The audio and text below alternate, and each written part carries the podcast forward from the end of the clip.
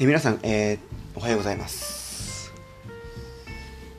えー、私のスタルジー鈴木です。えっとイカイチカ本日はですね第97回目の放送というふうに、なるかと思うんですけれども、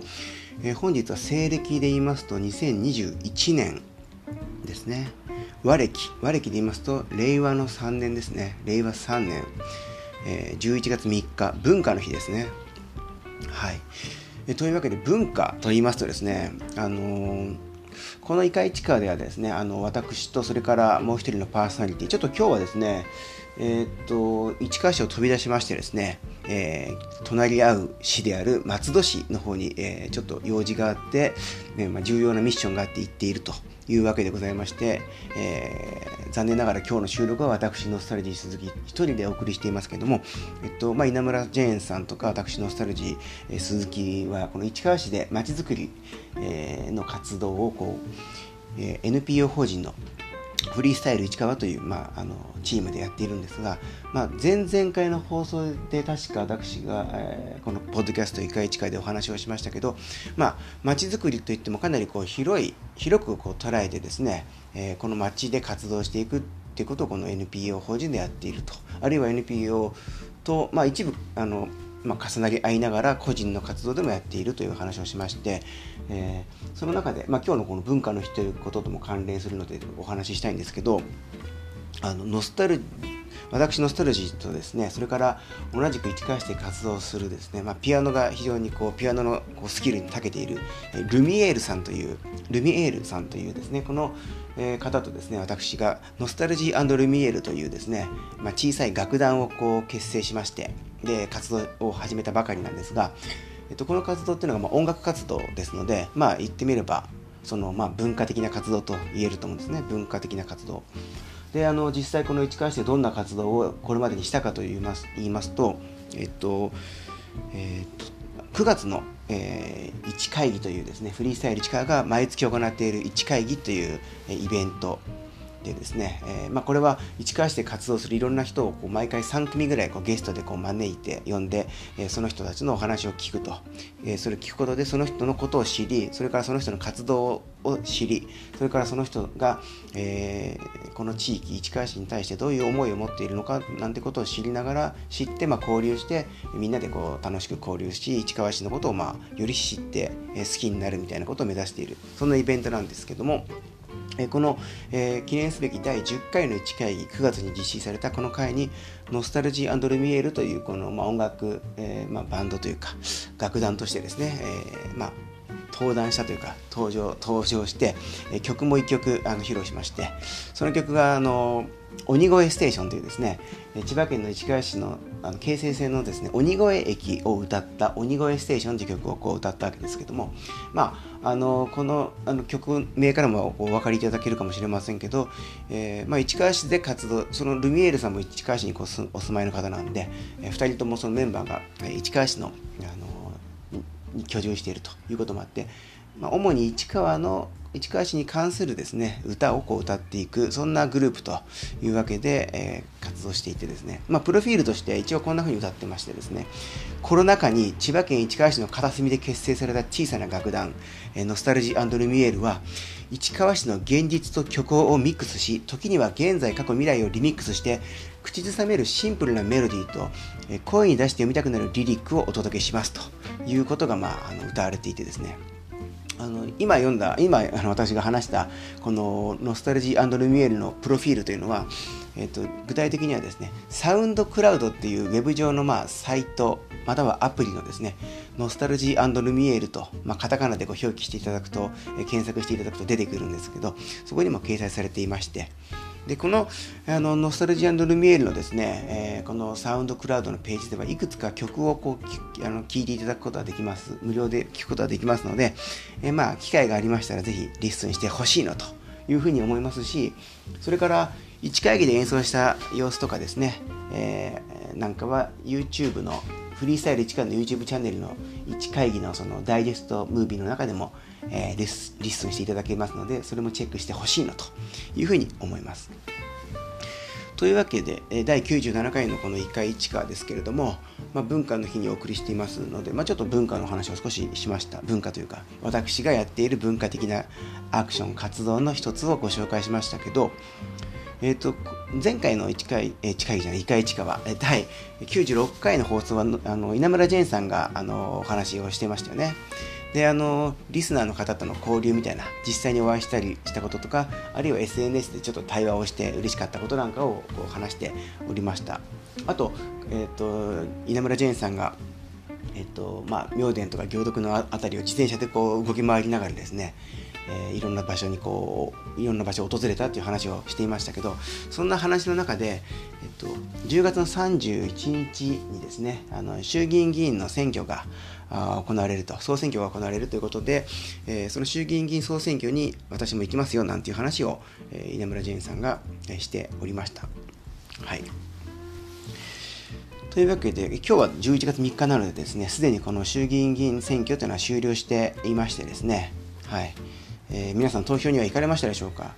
実は市川市はですねあの、まあ、いろんなタイプの選挙がありますよねその市議会議員の選挙であるとか今回みたいな国政選挙もあったりあるいはあの地域の首長例えば今年もありました千葉県知事をこう選ぶ選挙とか、えー、市川の市長選挙とかそういった、まあ、各種選挙がありますけれども実は市川市っていうのは、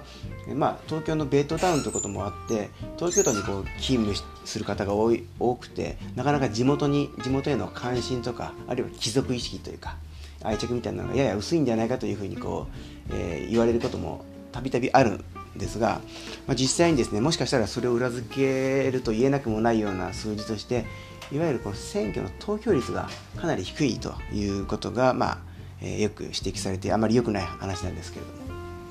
で同じくその東京のに面し近いですね千葉県の中の例えば浦安市とか松戸市、えー、柏市とか船橋市とか鎌ヶ谷市とか、まあ、いろいろと近隣の市がありますけども千葉市とかも含めていろいろありますが、えっと、市川市はその中でもかなり低い方だと。ワースト今言ったあの市の中では、えー、ワースト1位か2位ぐらいの、まあ、低い投票率なんですね。はい。まあ、そんな市川市でですね、えっとまあなんですけれども、まあ、そのいろんな方があの選挙のこの投票率を、まあ、とにかく上げなきゃいけないよと。まあ、選挙が行われるとよくその、まあ、政党同士あるいはまあ候補者同士で勝った負けたということがありましてもちろんそれは重要でですねこの国の,、まあその国とか地域のですねあの議会の議論の行方とかあの政策がどういうふうに進んでいくかということをこう左右するので大きいんですけども、まあ、勝った負けたというかそもそも国民がその、えー、政治に参加しているかと、えー、有権者選あの投票権を持った人が選あの、まあ、政治活動にま参加しているのかどうかというその割合を示す一つの大きな指標というのが投票率だと思いまして、まあ、その OECD のいろんな国の中でもかなり日本は投票率が低いということでも知られてます、まあ、議会のいろんな問題点が他にもあって例えばあのこうあの議員の高齢化が進んでいるとかもっと言うと議員の女性比率が低いというのもあってですねあのまあ、女性比率が低いのはもともと立候補する人が少ないからじゃないかという話があってそれはもっともなんですね。でもその、えっと、パリテ法っていうですね、まあ、パリテっていうのはあの50%という意味だと確か思うんですけどフランスの法律かなんかでその、えっと、立候補する候補者は、えっと、男女で五分五分ににすえー、しなきゃいけないみたいな法律が確かあったかなと思うんですね。で日本でもあのそのようにそうするように向けて、まあ、女性の立候補者をもっと増やそうということで、まあ、努力義務的な感じで各あの、まあ、党にですねそういう目標がこう持ってやるようにというふうに言われていたんですけど非常に各党女性の立候補者がまあ少なくて候補者が少なくて、まあ、結果あの議員国会議員となった衆議院議員となった女性の議員の数もかなり少ないとえいう、まあ、結果になったわけですね。まあ、ちょっとそれは議会の話で、あのまあ、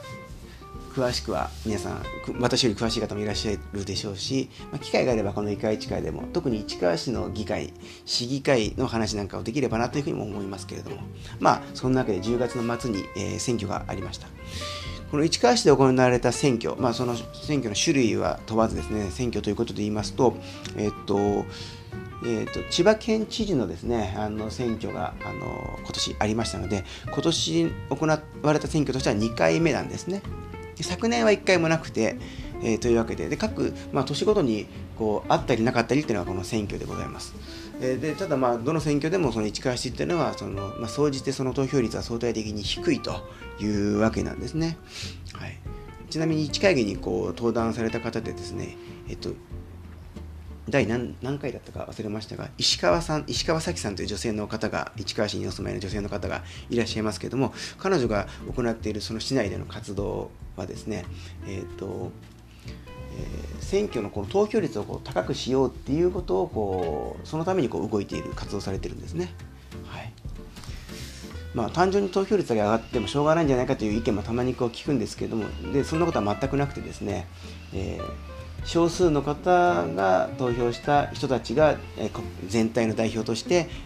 議会で議論して物事を決めて進めていくよりも、多くの人が選んだ人たちがその代表者として私たちの代表として代表または代理としてですね、え議会で議論して、えもらうっていう方が望ましいというわけです、まあ、議会制民主主義ということですので。まあ、議員の方って代議士っていうふうに言われますよね。代議士、まあ、その代わりにこう議論してくれる人たちという感じですね。でまあ、議員の人ってこう権力を持っている権力者というふうにもこう言うと思うんですけども実際に権力持っているのはこう国民主権とか、まあ、主権者私たちがこう主権者なので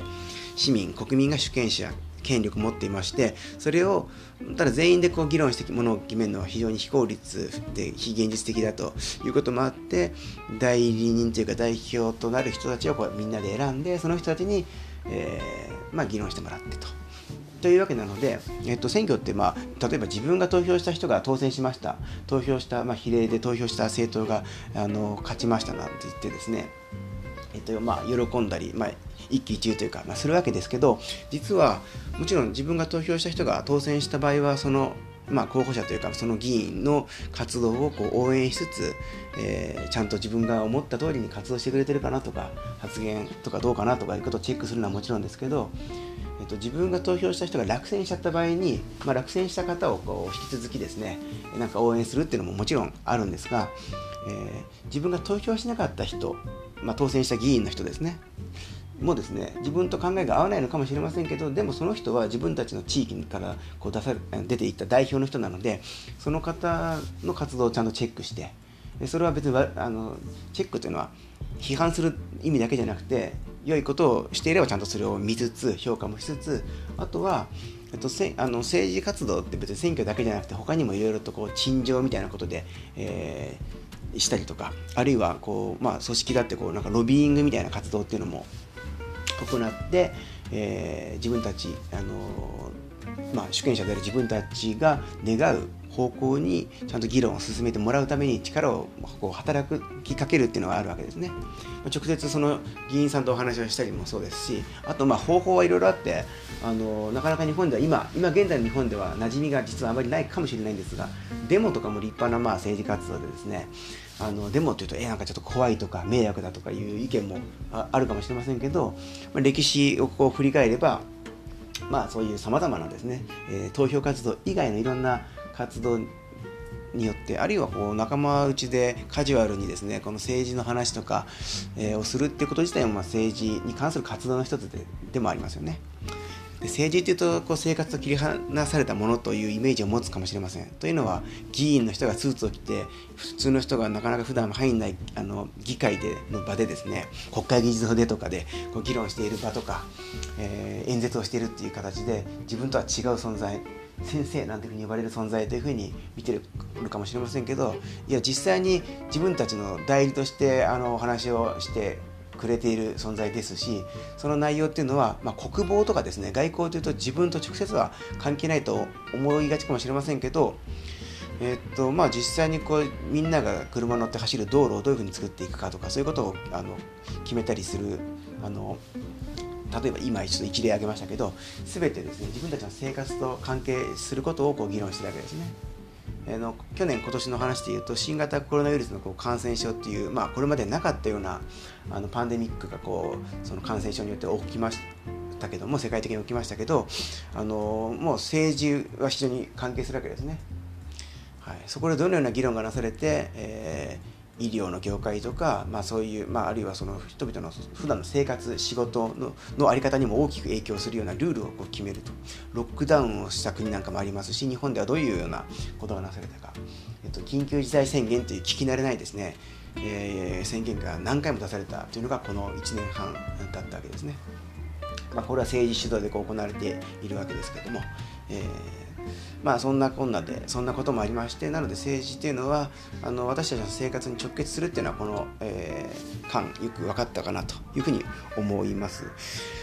はい、であのまあいろんな論点で語ることはもうできますしあの私もあまり詳しいわけじゃないんでですねあのこの「イカイチカ」で話すのもおこがましかったり恥ずかしかったりするわけですけど、えっと、いくつか注目してすることができるかなというのが例えばこの選挙の出口調査でこういろんなことが聞かれあのアンケートを取られててその、まあ、どこに投票しましたかっていうことなんかで、えっと、年代別にどういう政党が支持されていたかとかそういうことをこう比較したようなあのデータなんかもすでにこう出ていますけど私が注目したのがあの年代別にですねえっとまあ、アンケートであなたはどの政策に注目あのを重視しましたかと。もちろんそのいろんな政策例えばその政策というのは外交安全保障であるとか格差の是正とかですね貧困対策とか環境問題の対策をしてほしいとか子育てとか、えー、と少子化とかですねデジタル化対応をデジタル化を進めるとか、まあ、ジェンダー平等とか、まあ、男女まあ、女性とかこう差別とかされてるようなそういう撤廃撤廃というか少なくしていくべきだとかジェンダー平等を進めるべきだとかいろんな論点があって複数のことに関心がありますよという人がほとんどかと思うんですが、えっと、この調査では、えー、選択肢をこう今言ったようなことなどを提示してどれにどれを最も重視するかということを聞いた調査なんですね。まあ、そうすることで結果その調査結果がよりまあその属性ごとに比較すると割と鮮明にこう出やすくなるという特徴があるんですけど、えー、っとこれ具体的にはですね、えー、日本テレビ多分日本テレビが出口調査をした結果をこうネットなんかにこういうグラフを出していますので SNS とかでも出ているので参考にしていただければなというふうにも思うんですけど結構年代ごとに差があるものがあって顕著なのが子育てとか教育政策なんですね。これは30代では3割の方がこれを最も重視していると言っています。で、40代でも2割の方が重視していると。20代では18%というわけで、えー、30代を中心に、まあ、子育てをしている世代が、人が多い世代っていうのが、この政策を最も重視するっていう割合が高いですと。50代以降になると、これは極端に小さくなるわけですね。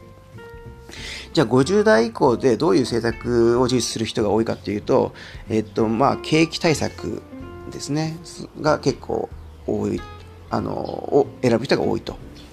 50代では24%の人が景気対策というものにを最も重視してますよと言ってます。まあ、60代では19%、70代以上では16%ぐらいというふうになっています。まあ、40代でも20%、30代でも20%というわけですけどね。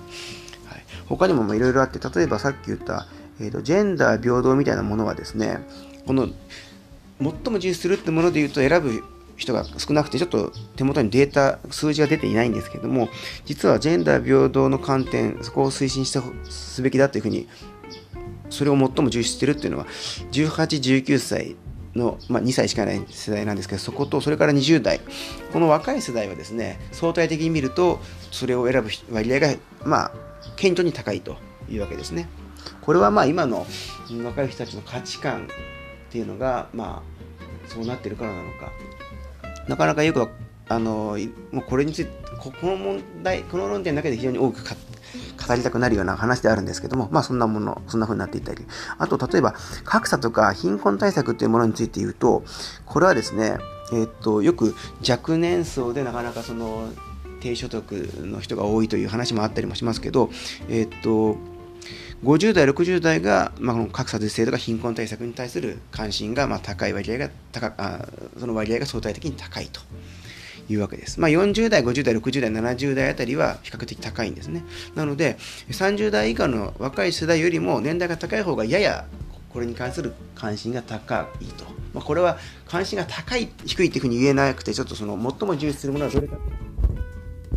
する、まあ、その順位が高いものというふうになるかと思うんですけどね、まあ、そんな感じで世代ごとにあのえー、重視する、まあ、問題点論点がちょっと異なってますよというようなことがあります。社会保障の充実みたいなものについて言うともう年代が高ければ高いほどそれに対する関心は高いですよというようなことがあったりしますね。はい。まあそんなところです。ちょっと今日文化のヒントを言いながらですねえー、まあ、文化的なものも含んではいます。文化政策文化に対するその、えー、国家戦略とか、えー、どういうふうにあの進めていくかって実は政治とも関係はしているわけですけれどもまあ、ちょっと後半、今日の1回1回の後半では政治で、政治というか、まあ、選挙絡みの話なんかをちょっとしたりしましたけれども、まあ、この、えっと、イカイチカーではですねあの、まあ、政治の話をすることはめったになくて、えー、づくりの話とか市川市に関係するいろんな話をこうしています。はい、あそういえばその市川市ということでいうとあの新型コロナウイルスのその、えー、っとまあ、ワクチンをこう接種するかしないかっていろいろと、まあ、自由に任されていますけど私個人で言いますとワクチンの接種は行いましたで今のところ今現在はのところではですね2回接種することがまあ推奨されていて今あの政府はもう岸田総理大臣はですね3回目の接種をもう検討しているっていう話をしていたり飲み薬をこう、え、っと年内に飲み薬がこうまあなんだろう出回るようにしたいみたいなことを言ってましたけど今のところはワクチンを、まあ、注射によるワクチンの接種を2回するっていうのが、え、まあそうしてそれは推奨されているんですね。で私自身はまあものすごく積極的に打ちたかったってわけではないんですけども、まあ、実際、えー、10月中に2回とも接種をいたしまして、えーまあ、これあの、えー、っと1回目は通常の市川市内元八幡の南口にあるあのクリニック病院でやりましたけど2回目はですね市川市役所でやりました、はい、新しくなった市役所ですね。この伊川市会でも新しくなった市役所に、えーと、2020年の放送ですけど稲村ジェーンさんがそこにこう入ってですねなんか手続きをするシーン、まあ、手続きをする前後のシーンをあの収録してるあのところがあるんでよければ聞いてもらえればなと思うんですけど、えーと、この市川市役所の2階でですね大規模接種会場というのが2階に設けられていてそこであの接種してきましたかなりすごい人数の人がこうパイプ椅子に座って待ったりしていてですね管理されているなという感じでしたね。でまああの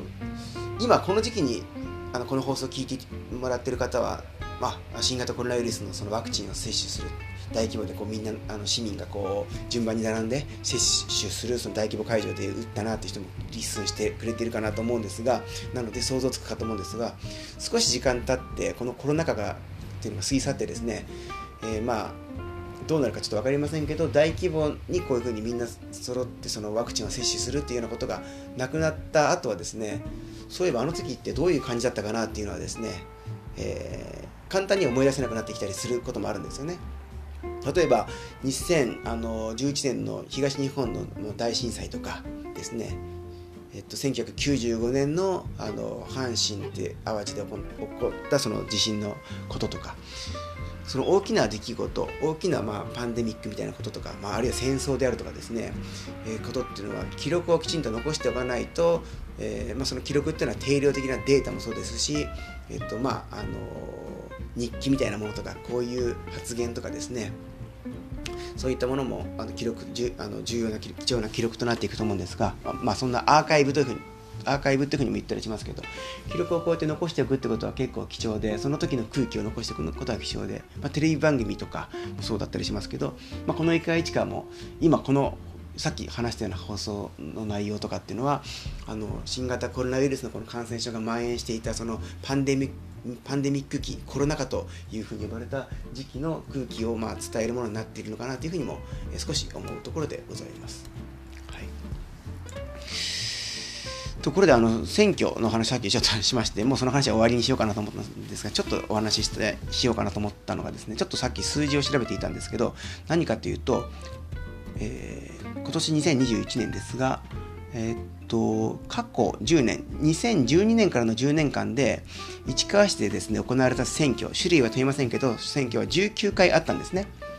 市長選なんかがその1回行われたけども5人が立候補して行われたけども、えー結果が出ずにもう1回行われたっていうようなものもそれもあのそれはもう1回ずつカウントして2回というふうにカウントしてますけどこの10年間で19回つまり年平均でまあ2回ぐらい約2回ですね去年は1回もなかったんですがそういうことは珍しくて、えー、と1回から最大で4回2017年とか2013年には4回行われてますね。まあ、1回だったり4回だったり3回だったり0回だったり今年はすでにこう2回行われました千葉県の知事を選ぶ選挙と衆議院議員の、えー、まあ衆議院の議員を選ぶ総選挙が行われたというわけですね。まあ、この総選挙ではその、まあ、あの人に投票するものとあの千葉この市川市は千葉の5区と6区にこう分かれてますけどもとそれから比例代表で政党に投票するものがありますね。あとまあそのえっと、最高裁判所の裁判官をこう選ぶ選ぶというかそのあれはやめさせやめさせたいなと思う人に罰をつけるというですねなかなか分かりづらい仕組みなんですけれども今まで1回もその罰がついて落ちた人はいないと罰をつけられて落ちた人はいないという仕組みなんで本当に機能してるのかという疑問も持たれているわけですね。えっと、国会議員さんよりもさらに、えー、人々からですね遠い存在と思われがちな最高裁判所の裁判官という存在なんですが私も、えー、何人かに罰をつけて今年は提出しました。今回はちゃんと調べてあちょっとこの人の考え方がですね最高裁判所でこうえー、て言うのかなその判決にこうこういう価値観で、えー、判決を出されてしまうと自分たちの生活にもおいおいその影響が悪い影響が出るんじゃないかというふうに、まあ、危惧をしたということがありましたのでちょっとまあ、えー、数人の人に罰をつけて提出したということがありました、まあ、年にえー、と2回弱平均して2回弱1回して選挙が行われているというのはこの10年なのでぜひですね1回1回のリスナーの方はあまあ、必ず行けるときは必ず選挙に行っていただきたいなというふうに思いますし私はほぼ最近はですね期日前投票というのをこうやっています。選挙の行われる当日じゃなくて前日までの期間に行われるですね。大体まあ5日前とか3日前には選挙投票を済ませるっていうふうにしています。はい。というわけでですね、11月、2021年11月最初の放送は、11月の3日文化の日、いかいちか第97回の放送をお送りしました。えーと、さっき冒頭ちょっと申し上げたノスタルジーレミエールというですねこの、えーと、音楽であの楽団ではですね一回あの、えーと、1会議の中で「えー、と鬼越ステーション」という曲をこうちょっと披露しましたけど実は10月の3031日に行われた鬼越百鬼夜行三日月デザインさんがですね鬼越でやられている鬼越百鬼夜行2021の、まあ、テーマソング鬼越百鬼夜行のテーマというものもこう、えー、と実は作っていましてこれも SoundCloud というそのウェブサイトの、えールミえー、とノスタルジーレミエールのページで簡単に聞くことが listen することができますのでぜひこれ曲をですねlisten してほしいなというふうに思います、まあ、機会があればあの2回1回でも少しあの曲を聴いてみたいなと流したいなというふうにも思いますけれども。はい。それでは今日のイカイチカは、えだいぶ長くお話ししてしまいましたけれどもこの辺で終了したいと思います、えー、皆様良い、えー、文化の日をあるいは良い一日をお過ごしください、えー、またお耳にかかりましょう。ノスタルジー鈴木でした。